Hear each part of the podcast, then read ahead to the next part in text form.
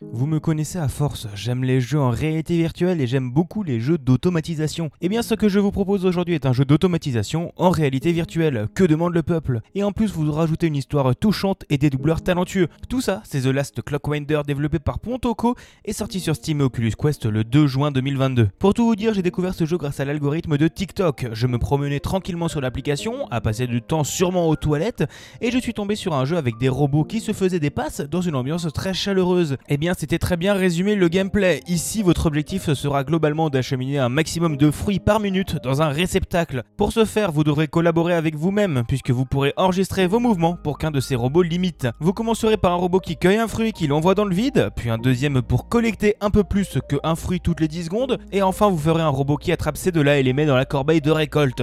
Jusque-là, ça peut vous sembler simple, mais certains fruits demanderont d'être soit découpés avec un couteau, ou d'être juste poussés jusqu'à s'envoler. Jusqu'ici, on était sur de la récolte simple de fruits, mais d'autres tableaux vous demanderont d'assembler des fruits entre eux d'une certaine manière via des connecteurs pour créer des cristaux qui vous serviront à acheter de nouvelles graines pour vous faciliter la vie. Ces niveaux-là demanderont une vraie concentration pour réussir à tout se faire enchaîner correctement et de la manière la plus efficace possible. Comme dans les jeux Zachtronics, il n'y aura pas une seule manière de résoudre les énigmes. Pour vous noter dans votre méthode, vous aurez deux indicateurs, à savoir le nombre de fruits produits par minute et le nombre d'automates que vous aurez utilisé pour réussir ça. Mais rien d'obligatoire, si vous en utilisez 10 pour produire 30 fruits par minute, c'est pas grave.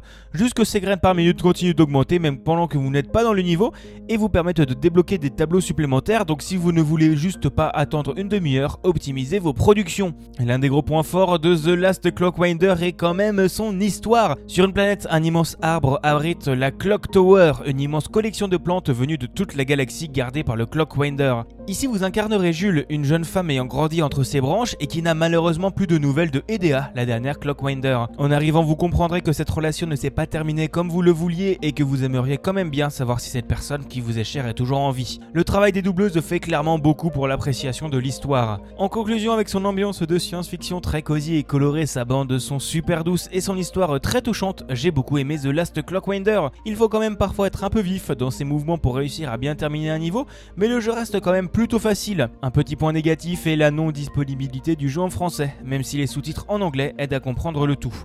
J'ai aussi trouvé la partie déblocage de niveau à partir du farm en arrière-plan de graines un peu mal amenée, et oui, j'ai par moment juste attendu, par flemme de refaire toute une production pour que ça aille un peu plus vite. Ça reste quand même vraiment une très bonne expérience en réalité virtuelle, disponible à la fois sur Steam VR mais aussi sur Oculus Quest, et je pense que vous passerez un très bon moment dans cette ambiance tellement douce et fleurie.